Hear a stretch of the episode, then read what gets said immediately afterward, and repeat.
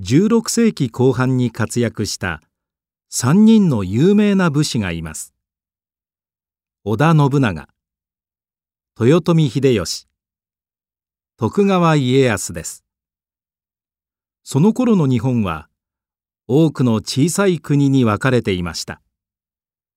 この3人は天下統一つまり日本全体の支配を目指しました。信長はあと一歩のところで夢をつかむことができませんでした。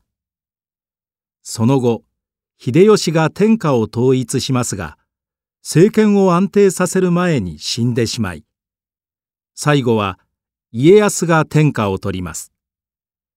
そこから江戸時代が始まり約260年間安定した時代が続きました。この3人がよく比べられるのは性格がとても特徴的だからです。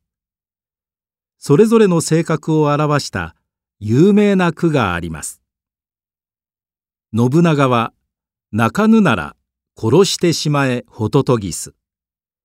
秀吉は泣かぬなら泣かせてみせようホトトギス。